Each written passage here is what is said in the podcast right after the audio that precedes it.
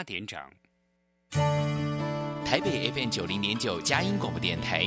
桃园 FM 一零四点三 GO GO Radio，宜兰 FM 九零点三 Love Radio，这里是佳音 Love 联播网，精彩节目，欢迎继续收听。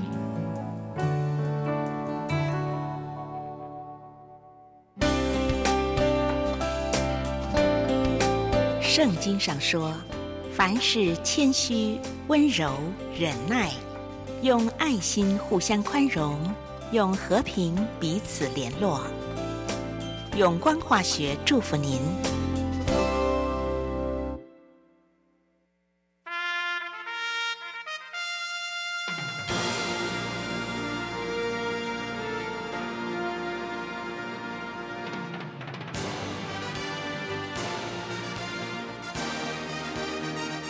行万里路，越过千山万水，翱翔于资讯的国度。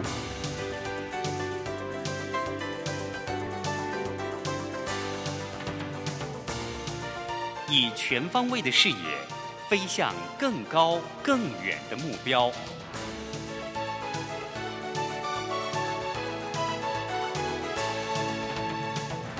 展翅上腾。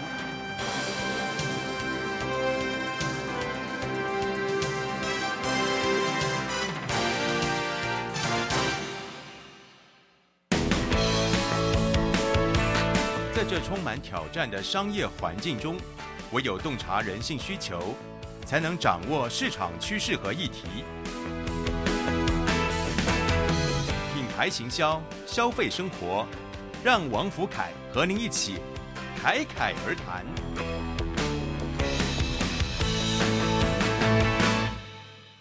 各位听众，大家好，我是王福凯老师。现在收听的节目是《侃侃而谈》，每个礼拜五的早上八点，在台北佳音广播电台 FM 九零点九，跟桃园 GO GO Radio FM 一零四点三同步播出。欢迎大家一起与我们在空中交流。那很高兴呢，我们今天的主题啊，要聊的是我们的耶诞节跟我们的冬至。那今天呢，一样请到的是我们的特别来宾。那我们今天特别来宾有两位，那一位呢就是我们的这个媒体好朋友，好，那也会在节目当中呢跟我们一起来做互动交流的曾雨欣，来雨欣跟大家打个招呼。大家好，我是雨欣。好，那第二位呢，就是在我们的业界啊相当有名的，不论是从这个早餐，或者是很多的一些这种所谓的创意的餐点、披萨，哦、做了很多的一些跟耶诞节去做结合，而且能够受到消费者欢迎的，我们的森邦集团钟婉平处长。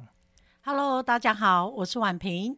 那我们呢，首先要先来跟我们的这个婉平处长来聊一聊。好，那其实上呢，我们知道在我们的森邦集团在台湾其实有很多的这个连锁店跟加盟店。那在过去的时候呢，您为什么会想要加入这家公司？那它的历史发展的其实也蛮久了嘛。那你自己是怎么看待？就是哎，在这个期间当中，这个公司的一个发展？呃，想加入这个行业其实很简单，就只是单纯因为早餐是一个必需品。而且是每天必须吃的，那再加上感觉上这是每天要吃，所以应该不会失业。所以刚开始只是很简单，想要加入这个团队。哎，可是早餐店比较不会失业，那 处长觉得有没有什么行业比较会失业的？很尴尬，这个话题很难在这边聊。那除了早餐店，因为其实你们集团也有蛮多像其他的有意式披萨啊、美式，当时这些也是吸引你的诱因吗？嗯，刚开始加入这个团队，其实只有一个品牌，就只有拉雅汉堡。那只是创办人他本身就是很喜欢美食，所以就是一路就是尝试第二个品牌、第三个品牌，所以一路做到，其实曾经也成功做到六个品牌这么的多。那我比较好奇的是，因为我们知道说，其实很多的一些不论是早餐店呐、啊，或者这种所谓的一个消费者长销的产品，都会有加盟。那您自己有想过说，哎，你要加盟这个你喜欢的品牌，或者是你认知的品牌吗？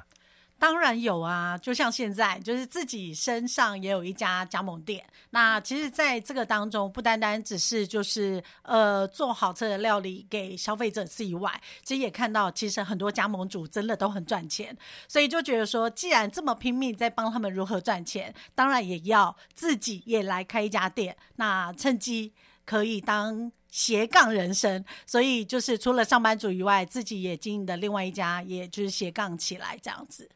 那你有没有这个在当时的时候加盟的时候，你自己有一些什么考虑？就是说，诶，你会有期望说多快能够回本，还是说，例如说，诶，公司有好几个不同的品牌，但有的有开放，有的没有开放，但其实你心里面有特别喜欢的？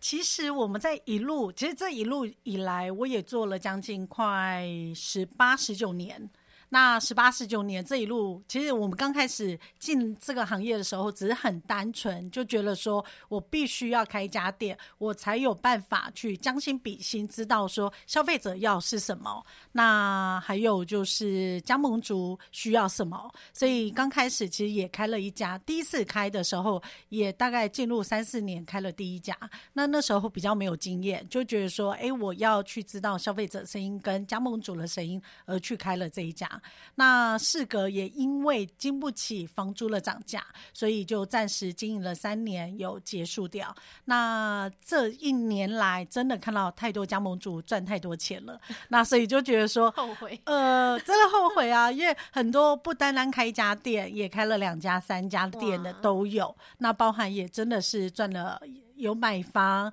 有买车都有，所以当然很羡慕，所以自己也就开启了，就是第二人生，就是也开了一家店，在加盟吗？对，也是加盟了这一家店，是拉雅汉堡吗？还是披萨？是的，当然是拉雅汉堡。为什么不加盟披萨？呃，比较现实面，因为毕竟早餐比较算是入门门槛比较低，那也是一个必需品，因为它毕竟是每天都必须要吃的早餐，那所以就是它是一个刚性需求，所以当然是从最基本款呃踏入了创业这条路。可是这样，嗯，跟原本的工作有办法平衡吗？因为你每天早上要起来弄早餐。当然也是有一点点自己要稍微衡量一下，因为毕竟真的人是现在最大的一个困难点，所以也是先具备了有人的这个准备，所以我才开始创业起来。那其实我们刚刚大家有听到，就是说，哎，这个森邦集团其实还是很多的听众很陌生，那可不可以请我们的处长稍微介绍一下，就是哎，你们大概有哪几个不同的品牌？然后，那当然这几个品牌大概都是什么样的一个产品的内容，或什么样的餐点的内容？呃，以申邦集团的话，目前在台湾有四个品牌，那两个汉堡，两个披萨。那其中一个，其实我们都是在不同的客群当中去找自己的定位。那像汉堡品牌就两个，那一个就是大家所熟悉的早午餐，就是拉雅汉堡。那另外一个就是走了比较个性店，那就是自身汉堡。那它就只有九只汉堡，那就能做出一个个性店的一个汉堡店。那另外两个品。品牌是披萨，那其实我们在起步的时候，第二个品牌做了就是美式餐厅的瓦萨披萨。当初那时候走了比较瓦萨，那他走了就是比较家庭式的这种披萨料理，但是发现到说。毕竟我们比较擅长做连锁展店这一块，所以在瓦萨上面，它走的是家庭聚餐的一种形态，所以它比较没有办法快速出餐跟快速的复制，所以才会有再创造了就是提诺披萨这个品牌。那它确实就是做了比较高温窑烤的一个披萨，所以它在出餐速度上面也是非常的快，所以它只要九十到一百二十秒就可以烤出一个披萨，所以就是在出餐速度啊、翻桌率上面啦都。可以很快速，所以也自然而然就是我们做了两个披萨、两个汉堡的品牌。那这四个是目前都有开放加盟吗？目前的话就只有两个品牌，就是拉雅汉堡跟提诺披萨。提诺，因为觉得比较好复制这个模式，对，是。那其实刚刚这样听下来，就是说，哎，这么多的品牌，尤其是对消费者来讲，有的是这种每天都要去吃的嘛，那有的是特别的时候，例如说节庆啊，啊或者这些活动才去吃的。那我想好奇的是说，那从疫情这个期间啊，当然也不一定只有疫情，就是说从公司开始创业到现在，有没有碰到过一些比较这个重大的事件？例如说疫情可能是一个嘛，那或者是其他，例如说经营上面这种什么大量成本增加啊，或者是碰到了一些这个环境的改变，所以让你们觉得说，哎，需要做出一些阴影的。措施对您来说有没有这个印象比较深刻的几个例子？呃，比较明显应该大概就是这两年就是物价的调涨，这是第一；第二就是蛋价的调涨，那甚至于缺蛋这件事，所以这两件事是我们觉得最大的一个挑战。缺蛋对早餐店应该影响还蛮大的，非常大，因为我们有非常大家热爱的蛋饼，还有大家很爱加蛋这件事。对，那时候就是有因为缺蛋调整一些政策吗？比如说不加蛋减五块，加蛋加二十倒。是还好，因为其实我们一直以来其实都有配合的供应商，所以在我们在很早之前就已经知道，可能大概几月份会缺蛋这个情、嗯这个状况，所以我们很早就已经备注了，就是跟供应商这边有谈好，所以我们在门市上面是没有做的，呃没有遇到缺蛋这个问题。哦，只是有紧张了一下，但没有对实际真的缺蛋。是那像这个缺蛋这件事情，它可能是一个特殊的食材哦，这个所引发的。那在疫情期间的时候呢，当然这个疫情离现在大概也一年了嘛。当时有没有一些你们自己印象比较深刻，就是消费者他因为你这个措施，诶，他不但没有流失，反而他这个上门的比例更高，或者是可能透过什么样的方式，你的顾客的忠诚度反而有提升？呃，在疫情当中，其实我们还是会不断的去刺激消费者上门。那当然就是还是不能因为疫情不上门，我们就停止像产品的研发或者是行销活动上面的操作。所以这个还是要不断的在门市做一些刺激消费者的记忆点。所以我们就会去走一些行销的操作，那跟 IP 的联名，或者是在产品上面做出更多的创意料理，吸引一些话题性，不论是在家或者是内用，甚至于就是外带，都是一个我们最主要希望吸引消费者不要忘记我们，因为毕竟疫情的时候大家几乎都待在家。那我们也希望说，透过有一些记忆点，能刺激消费者，就算不在家，呃，就算是没上门，但是也会透过外送平台来订餐。嗯这样子下来，疫情期间的状况有不减反增吗？还是就是有 hold 在那个 水准上？对早餐来说的话，确实是不减反增，因为毕竟就是早餐本来就是外带居多，嗯就算没有坐在店内，自己也会来外带。那除此之外，就是大家都知道前两年就是外送平台赚太多了，所以真的也是没办法，因为大家就是在家工作，或者是就是叫外送平台，所以确实增加了很多就是外送的一些客群。那这时候想来问一下我们的于心啊、哎那像之前的时候，这样想必吃早餐这件事情对于这个媒体的从业人员不容易。那有没有你特别，例如说对于在这个我们的拉雅汉堡啊，或者是森邦的品牌里面，你印象中特别偏好的或特别有印象的产品？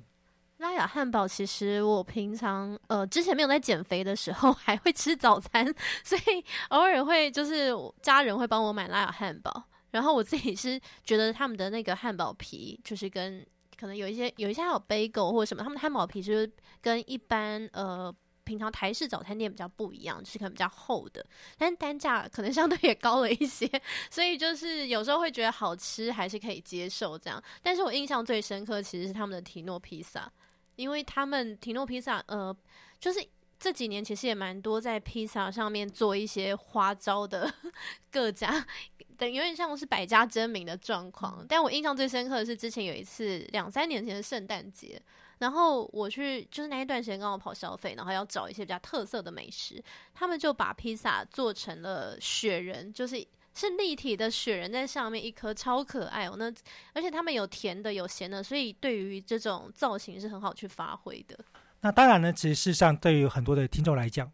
早餐这件事情呢是每天可能都必须要的。那但是有很多的一些餐饮类别，你必须要有一些创意才能够去吸引到，让你在不断的回购。那当然，让我们呃稍微休息一下呢，等一下我们再继续来跟我们的两位啊，我们今天的来宾来聊聊那。餐饮业，尤其是我们这样一个创意的餐点啊，怎么样的可以突围，又如何的去吸引到更多的消费者上门？那我们听个音乐，等一下再回来。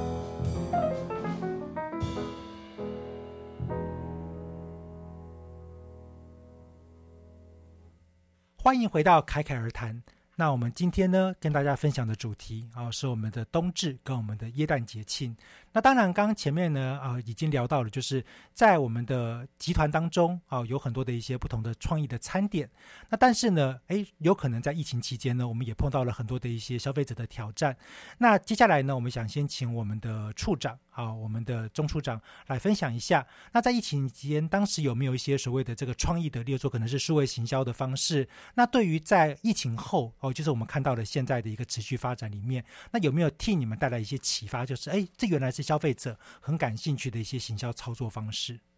呃，对行销来说的话，其实我觉得在疫情当中，刚刚有讲到说要刺激消费者，所以我们就会去找出绞尽脑汁，会去想哪一些是适合喜呃消费者喜爱的一些 IP，所以我们就是找一些 IP 来串联我们的一些品牌。那找出现在我们希望增加的客群是哪一种客群，那我们就是锁定那种客群喜爱的。IP 去做一些创意的结合。那如果对餐厅来说的话，真的就是要结合当时的节庆，那在产品上面耍一些花招，那让这些就是吸眼球的东西，让消费者有一些记忆点。那这是在疫情当中可以刺激消费者唯一的方法。我记得前一阵子，虽然疫情已经过了，间谍加加酒哦，安妮啊，超可爱的。对，这个是怎么找到的？好厉害哦！这个话，说实话，其实真的是我们的。二代接班人，他本身就是间谍的，就是粉丝，所以其实我们又再加上我们有看了一下他的一些时间档期，其实，在呃一些平台上面，其实他也是在这个时间点会上映，所以我们就觉得说一定要乘胜追击，所以我们就提前将这个活动给提前的一个操作，所以创造出很多的话题性。当然，在疫情当中，我觉得也创造了我们很大一个商商机的地方，就是。是我们有自己也开发了自己的 APP。那其实就像我们刚刚就有发案到说，疫情当中我们结合了很多，就是消费者喜欢呃用外送平台点购，但是我们真的心中的痛就是我们必须要被抽这么多的服务费。那所以我们也在这个当中，我们也创造自己的商机，就是开发了自己的 APP。那也让消费者就是使用 APP 去点餐。那我们也在行销活动上面呃做了一些。些花招，就是你要怎么样子吸引消费者愿意，就是呃使用我们自己的 A P P 来点餐。那所以我们就将我们的行销结合在我们的 A P P 数位上面，那也创造出很多只有在数位上面才点购得到的一些商商机。那真的，我们也做到双三呃算是三赢吧，就是。加盟主也创造出不错的营业额，消费者也得到他们想得到的赠品。那当然就是总部还是有不错的一个成绩，所以这真的是在疫情当中小小的一个就是成长，对。那我比较想要好奇的就是说，因为像刚刚提到了，像包含了这个所谓的数位化，哦，从疫情开始呢，一直到现在，它一直持续的发生。那像刚刚有提到，就是所谓的节庆的产品嘛。那毕竟像我们在今天的这个主题里面呢，哎，特别我就刚好奇了雪人这件事情。那其实耶诞节的元素里面，在我之前的节目当中有跟大家稍微分享到，像从耶诞树哦，或者我们讲到的耶诞老公公，甚至是就是毕竟这是佳音电台嘛，哦，我们这个基督教的元素。那我想。很好奇就是说，哎，从处长的角度，未来在从这个新产品开发上，哎，有没有可能会有一些更多的去投入？例如说，针对耶诞节，甚至是冬至，有在持续的开发一些消费者更感兴趣的产品，甚至是行销的手法。呃，这个应该算是森邦还蛮擅长的一个创意料理。其实我们真的很爱玩，就是花招。那就像之前雨欣也几次来采访，就是 提诺这个品牌。那我们会觉得说，就是除了产品要结合当时的节庆以外，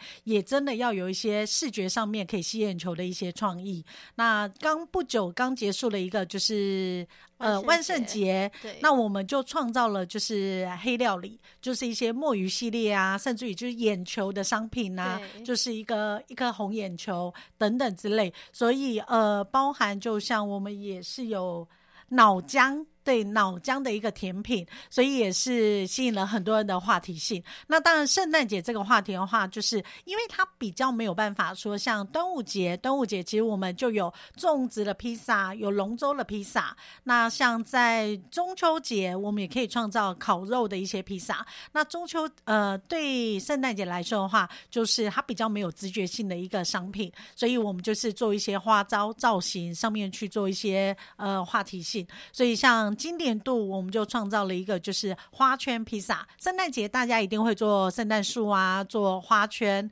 等等，所以我们这一次做的就是花圈的一个披萨的一个创意。是中间有挖空吗？是啊，没错。哇哦！所以就是它还蛮呃，算是比较柔和的一个商品。嗯，雪人有机会再复出吗？雪嗯人好可爱哦，我觉得他没他那那个那一年应该非常的吸睛吧。后来看不到他，我觉得好可惜哦。就是应该说，就是雪人，其实呃，刚刚有讲说花圈可能是比较中性一点。对，那像雪人那时候，如果没记错，应该同时还有一些巧克力系列，对因为冬天真的巧克力比较就是迎合那时候的节庆，那包含那时候大家会点的一些商品，所以就是我们在那时候也结合了一些巧克力，那它就很吸引就是小朋友这个客群的喜爱。其实家长的钱其实很好赚，你只要打中了 小朋友，只要打中了小朋友的喜爱，其实就很容易抓住就是父母的心。对，所以那时候也做了很多就是可爱的一些料理这样子。嗯，所以未来可能还是会想研发出一些可爱料理。当然，当然，因为当然不单单只有就是每一种的客群，我们都要去吸引这样子。其实之前我有给我的这个业者朋友，因为虽然说我们有这个辅导披萨了，但是是只有开单店的。那时候跟他聊说，哎，如果要是真的要是把它做的更有创意，那时候呢，我就给他一个挑战，他后来拒绝了我，就是做椰蛋树披萨。哦，你把那个披萨的造型做的椰蛋树，他就拒绝了我。对你们来说不难吧？嗯，对我们形象来说当然不难，但是对门市来说的话，他们会杀了我们，真的就是呃，会让他们很常收操这样子。你们都有星星造型了，把它变成椰蛋树造型。就是有了一次之后，我们都会告诉他们说不难不难，但是每次再去挑战新的造型的时候，都要花很多时间去说服他们。像上次的 端午节，粽子我们粽子粽子还小事，因为只要做成三角形。那今年的端午节哦也小事，因为只要做一个船形。哦，对，所以就是如果做圣诞树，吗？龙舟。嗯、再雕一颗龙在上面，应该会被打。那接下来呢，我就想要来问一下，好，那因为其实世上的这么多有创意的，不论是这种产品或行销，那其实整个的消费市场当中，有一群消费者，他可能对于这种尝鲜的行为是特别感兴趣的。就像对我来讲啊，到了耶诞节的时候呢，不论他今天是不是因为它是真的非常好吃，但多多少少，就是说可能它这个颜色啊啊，或者是造型啊，可能都会让我想要去买一下。那这时候我想要来先问一下雨欣，好，哎，那在耶诞节里面有没有什么产品的类别哦？当然，这个可能不限于就是刚刚讲到的披萨或者是早餐，有没有什么餐饮的类别是你真的就是看到了，你非得要去尝鲜看看的？只有在耶诞节的时候才会有这种感觉。只有在耶诞节的时候，造型类的，我觉得真的很加分。因为像有一些可能，呃，譬如说过去可能我看过有一些行销的方式，它是用红绿配色，可是我就会觉得好像比较了无新意。但是我我会特别去注意那些，像我刚刚提到雪人，一直很强调雪人，因为它真的好可爱，或者是就是有个圣诞老公公，然后或者是驯鹿这种，我觉得就是有那可是。呃，造型类的，说实在，在闲时比较难呈现，因为如果它只是上面插一张卡或者是纸卡那种，我觉得就是好像也没有太大吸引力。可是像他们甜甜，因为他们披萨也有做甜的，所以它发挥的空间其实蛮大的。那这时候呢，当然就我们接着从这个处长的角度哦，想请您来分享一下。毕竟呢，您对于整个品牌里面的消费者的轮廓，好、你是比较熟悉的嘛。像我们的听众朋友，很多的一大早哇，我们是早上八点的节目到九点，所以早上的时候呢，可能吃早餐是很有机会的。但是说不定吃完早餐之外呢，哎，还有很多的人他也会去购买这种创意产品。所以是不是可以请处长分享一下，就是您怎么看待在您现在的这几个主要的品牌，它的消费者有什么样的特色？例如说，他可能他的这个消费行为啊，啊，或者他的购买的一些这个你自己观察到的，甚至他对于节庆产品的一个偏好。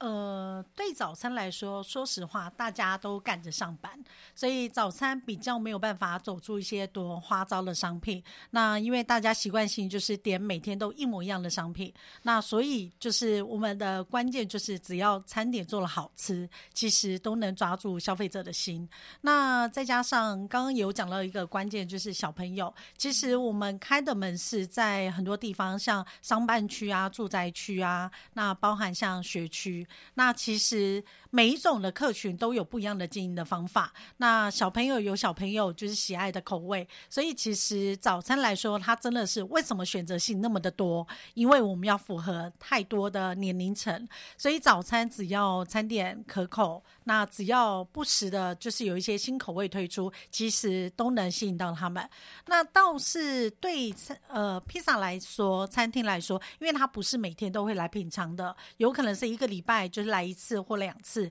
甚至于可能一个月只来个三四次。那其实最主要能吸引到他们，就是我们的客群都是要抓住呃比较要抓住了，应该是上班族。平日的话，比较需要抓住是上班族。那假日的话，我们就要去吸引一些家庭客，愿意就是放假啦，或者说跟家人聚餐的时候，都会想到我们家。那您自己本身呢，也会被这一些吸引吗？还是已经在产业 待久了，就有点麻痹？对我们来说，其实很职业病诶，就是每天早上，就是今天就算我没有吃我们家，就算放假，也要去探索别人家的早餐。这真的是太职业病了。就一坐下，真的有一个职业病，就是一看，就是哎，这个成本、这个商品、这个组合、这个摆盘，天哪，哦，真的就是太职业病了。对，所以也不会因为他们，譬如说出了什么特别的行销活动，就去试试看。呃，说实话，素食店我们倒是还蛮常会去做一些参考，因为披萨的话，对我来说，可能这个真的是从画面上面就可以得到的一些感感受。那但是对呃素食店来说的话，我觉得有时候他们推出了口味，就是很吸引人家，不管是椒麻口味，或者说什么花生口味等等，韩式炸鸡，对你就会想去挑战一下。就是其实，在素食店里面的火花，也可以激发出在餐厅上面的运用。对了解，其实韩式炸鸡在早餐店好像真的比较少见，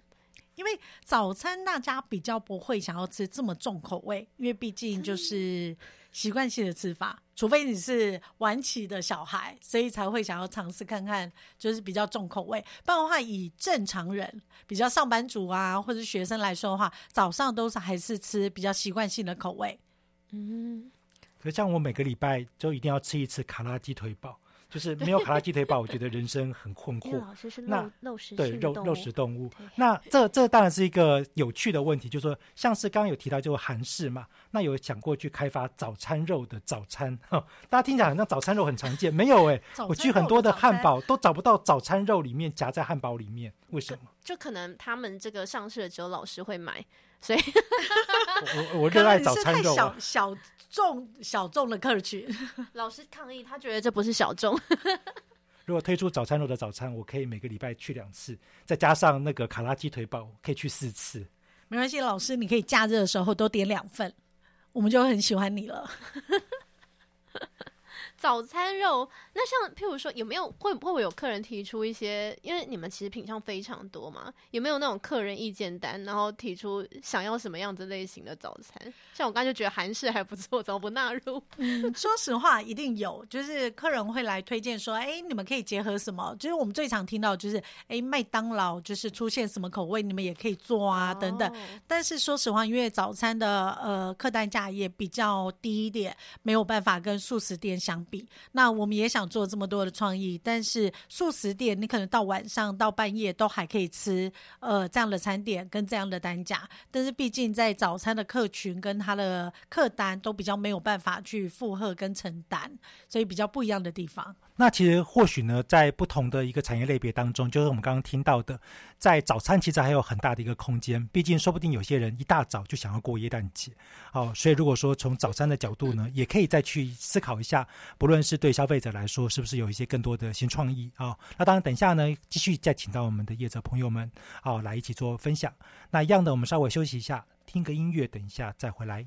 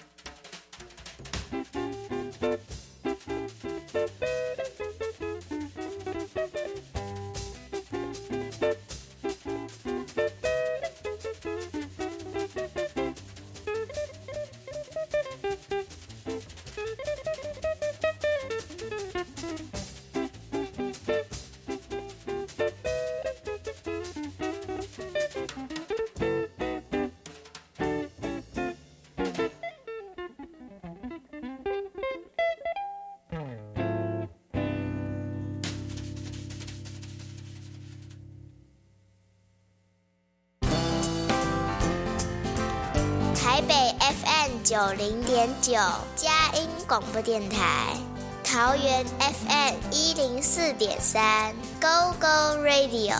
宜兰 FM 九零点三，Love Radio。这里是佳音 Love 联播网，精彩节目，欢迎继续收听。回到侃侃而谈。那我们今天呢，请到的来宾啊，一样的有两位，一位是我们的申邦集团的钟处长，另外一位呢是我们的媒体好朋友及我们的助理主持人于心。那接下来呢，那我们要来聊聊哦，对消费者来讲，一定有很多的一些消费者的行为，或者是消费者他的需求，是对于业者的这个所谓的行销决策哦，造成了很大的一个变化，甚至必须考虑在所谓的耶诞节或者是冬至的时候呢，要去应应的。好，那我们接下来呢，就想要来针对这个部分呢，好来请教一下业者。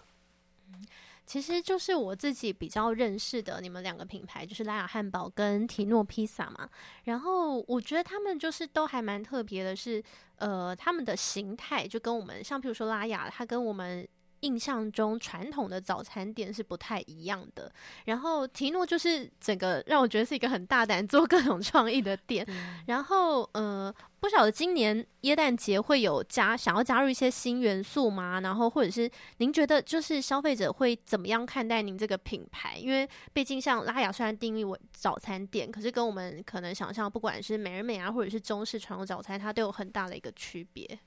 呃，拉雅汉堡它本身比较走西式，所以它在餐点上面比较跳脱传统的这种油油腻腻的餐点。那包含像我们最招牌的就是蛋饼，那蛋饼也比较蓬松酥脆。那甚至于就是我们在呃 bagel 上面也是我们就是热卖的商品，所以走的都是比较美式一点。那包含像我们的一些薄体，其实都是我们自己。自己开发独独特的商品，所以这就是在市场上面比较有差异化，比较不会觉得说，哎，如果跟市场都一样，其实说实话，大家去吃别人家早餐就好，不一定要来吃我们家。所以这是拉雅比较特色的地方。那对餐厅来说的话，就是每一年一定会去走的一个创意。那像今年的圣诞节比较单纯一点，那比较简单一点，做了就是红配绿一点的一个色彩。那做了一个花圈，那绿色的话搭上了小螃蟹，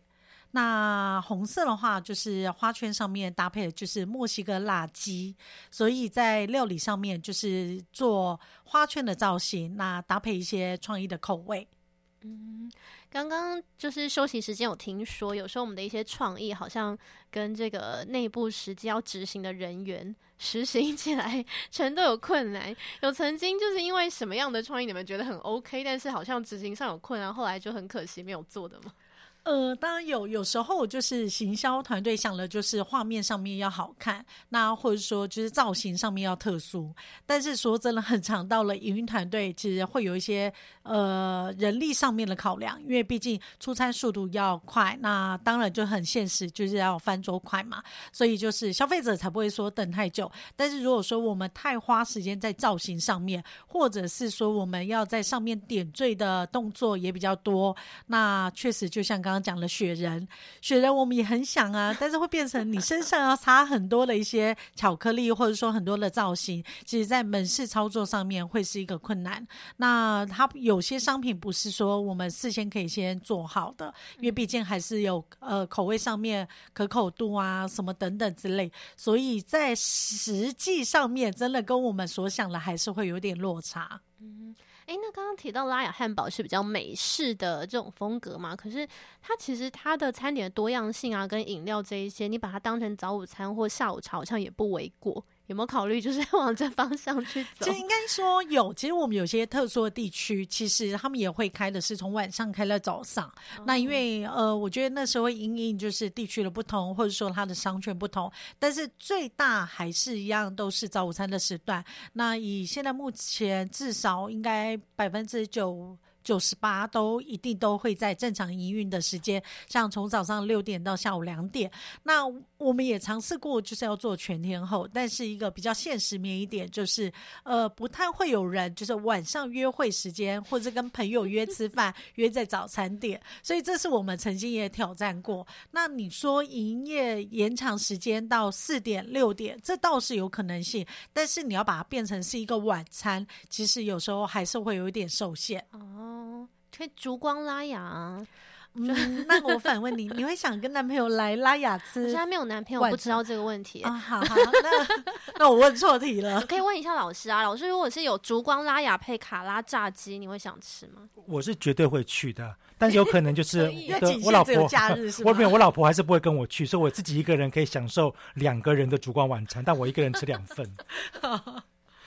对。那其实刚刚这样听下来，其实我觉得很有趣的地方就是说，消费者他当然对于在这个很多的一些创意的产品或者是这个延伸性的服务是会想到的嘛。那这时候当然我想问一下，就是我们的于心，好，那当然其实从这个消费者的观点来看，就是说到底社群行销或数位行销这些曝光是不是真的比较有效，还是说一定要等到到了店面去的时候，哎，消费者看到了，例如说有什么海报，你觉得哪一种方式会对你可能更容易吸引到你上门？嗯，对我来说，因为我自己本身是一个手机重度使用者，我每天看手机的时数大概是十几个小时，然后就是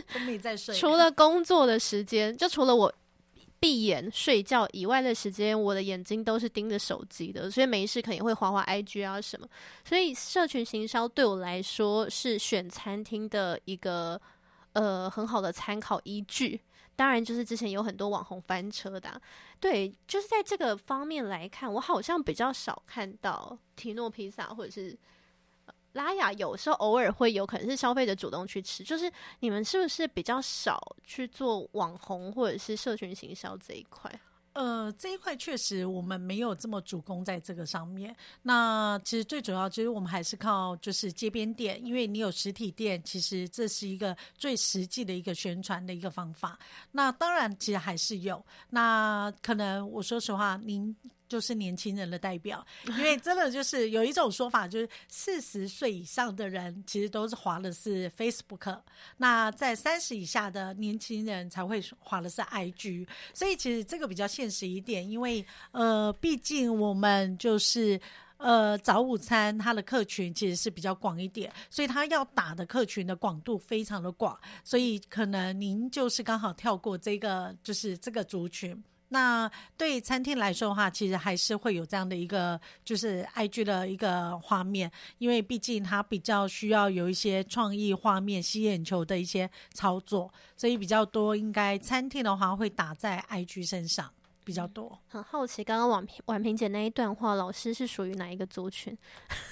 呃，基本上呢，我作为一个产业分析者，都必须要看。是 IG 多还是 Facebook 多呢？嗯，小某书更多一些。小红书，小红书，我有自己经营的。对，老师自己有经营小红书跟抖音。那老师这么热衷于社群。平台上面的呃，不管是浏览还是您自己在上面发文，您自己本身会对社群平台上面的美食会有兴趣吗？其实当然，如果说在社群上面，我看到这种很特别的，尤其像是耶诞节，那其实我一直在想一个问题，就是说，如果今天呃我看到了，跟我实际上真的到店里面去产生落差的时候，我可能会觉得这个我比较在意。好，那所以那当然这个时候呢，就我会很期望，就是哎看到的照片虽然很漂亮，可是最好出现出来的产品也很漂亮。婉平姐这边有没有曾经就是，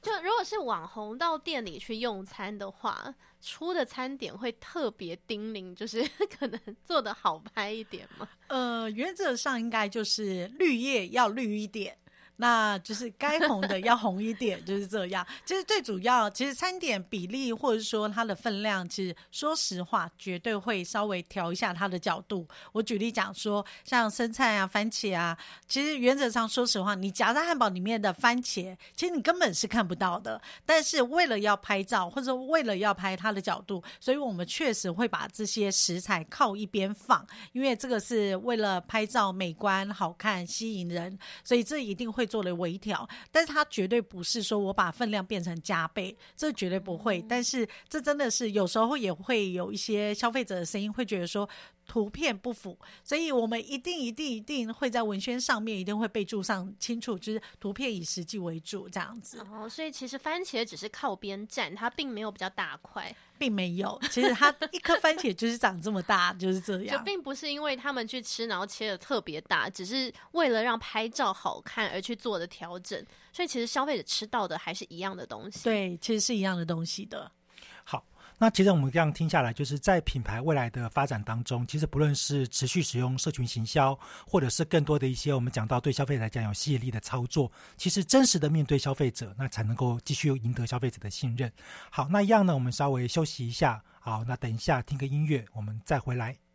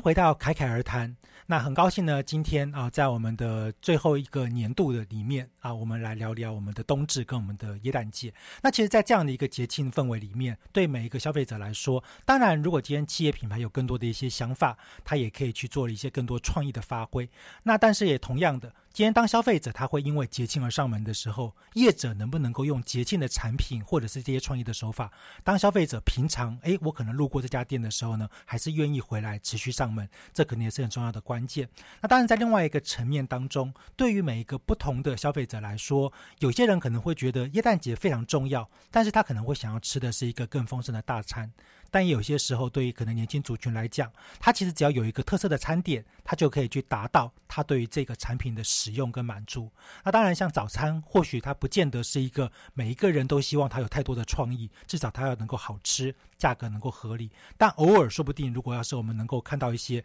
这个针对的耶诞节的创意的产品出现，甚至是一个耶诞节限定的早餐，诶，大家说不定会为了这件事情呢，一大早爬起来。好，所以呢，在这种所谓的畅销型的产品的思考逻辑里面呢，或许我们可以看到未来啊，我们今天的这个申邦集团，它会持续的有很多一些新的创意，甚至可能也会运用更多的行销方式呢，让消费者诶感觉到，其实即便是一个你每天都要去吃的东西，它一样的会有很多的创意呈现。好，那接下来呢，那当然我们想要听一听啊，在这样的一个所谓的耶诞节庆啊，或者是从品牌的角度，它在持续的发展当中啊，它如何的呢，会有一个好的针对未来的一个发展的可能性。啊，其实呢，之前一直以来，就是过去在跑消费线的时候，我一直对提诺印象很深刻的时候，是因为他们总能出一些就是让我们觉得可以有收视率的产品。嗯，不是啦，就是就是真的是一些很特色、很吸眼球的东西。然后，其实我自己本身也比较喜欢，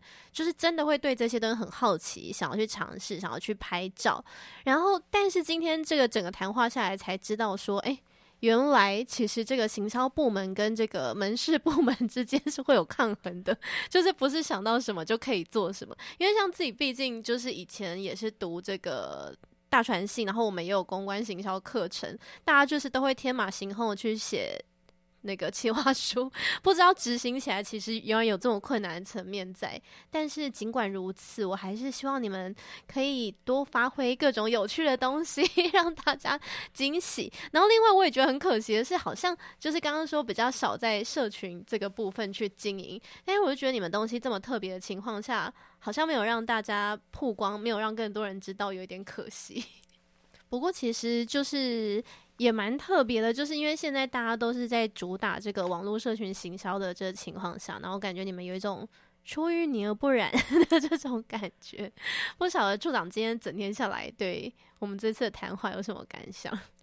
呃，真的有觉得需要加强在这个年龄层喜欢的一个就是行销的一个曝光。那当然就是呃年底到了，那我觉得。圣诞节是一个很好聚餐的一个时间点。那像之前的话，我们在呃拉雅这个品牌上面，我们在圣诞节一定会做到，就是。就算没有创意的料理，但是我们也会在包材上面耍一些花招。那我们会透过真的有消费者会运用我们的杯子，会去做很多的像呃小雪人呐。这时候的爸妈的童心就出来了，很会去收集我们的包材，那把它做成一些小的圣诞树、小雪人，给小朋友当一个小道具。那这是我们在拉雅身上会去做的一些包材的一个包装。针对圣诞节，那只是可惜今年因为有间谍加加酒的一个出没，所以他打倒了就是我们的圣诞节这个话题。那但是在呃间谍上面也创造出不错的一个回回响。那在餐厅品牌的话，我们当然就是我刚刚有讲到说，到了年底是一个就是大家很好聚餐的时间点，不论是大家都会有一个正当理由，因为圣诞节需要来一个小聚，那跨年也要来一个小聚，所以在圣诞。节当中，只要推出任何一个只呃有话题性、有吸引眼球的，其实都很容易创造出大家聚餐的一个氛围。所以这个是在年底，即便是不论是圣诞节或者是呃冬至，都很容易让大家有一个团聚相聚的一个时间。好奇冬至会有冬至披萨吗？呃，汤圆，或者是会用麻吉来创造一些呃，塑造出像汤圆的这个呃产品也是有可能性的。有可能，对，很有可能的，应该不难吧？不难。其实有可能，maybe 现在反正就是创意料理嘛，maybe 是把汤圆拿来用炸的，它也是一个甜品的一个操哦一颗作。对，或者是有一种汤圆，就是七彩，很多种色彩都有可能，它也可以做成很多色彩的缤纷的一个汤圆，也是一种。期待看到元宵披萨。好哦，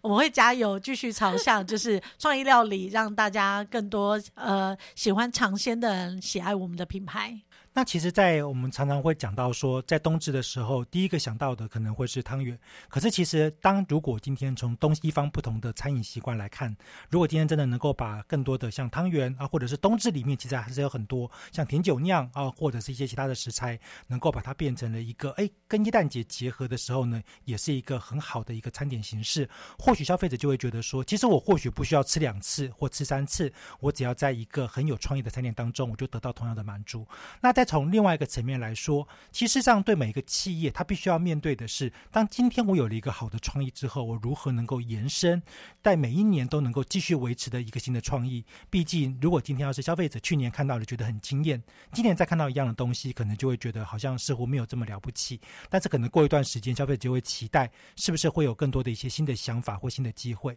好，那当然我们的时间总是过得很快，那也很高兴呢。今天我们的听众朋友们，好在线上跟我们一起，好来度过这样的一个我们冬天寒冷的时光，但是却是如此的热闹。那我是王福凯，我是曾玉新，我是钟婉平，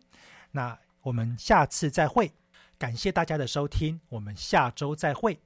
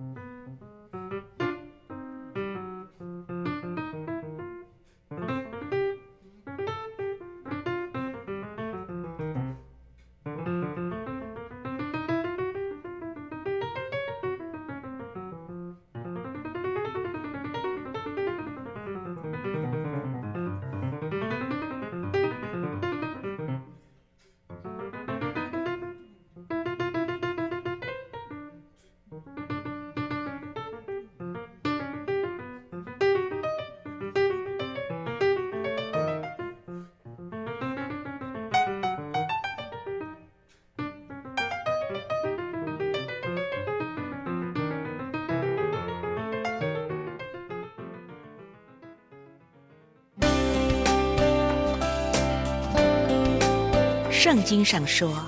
我们相爱，不要只是在言语和舌头上，总要在行为和诚实上。永光化学祝福您。全民共享普发现金六千元，新生儿也能领。一百一十二年十月一日至十二月三十一日，在国内出生的国民，只要领有出生证明，且生母或生父符合领取资格，就能领。请于一百一十三年一月三十一日前至邮局临柜领取哦。同时，请提高警觉，小心诈骗。详细资讯请搜寻六千官网或洽客服专线一九八八。全民共享普发现金，财政部关心您。工作证明生命的强大力度，它是达成梦想的前奏，它是表现热情的高峰。来，动手吧！和你一起用爱看世界。FM 九零点九佳音广播电台提醒您珍惜生命中的每一刻。现在时间上午九。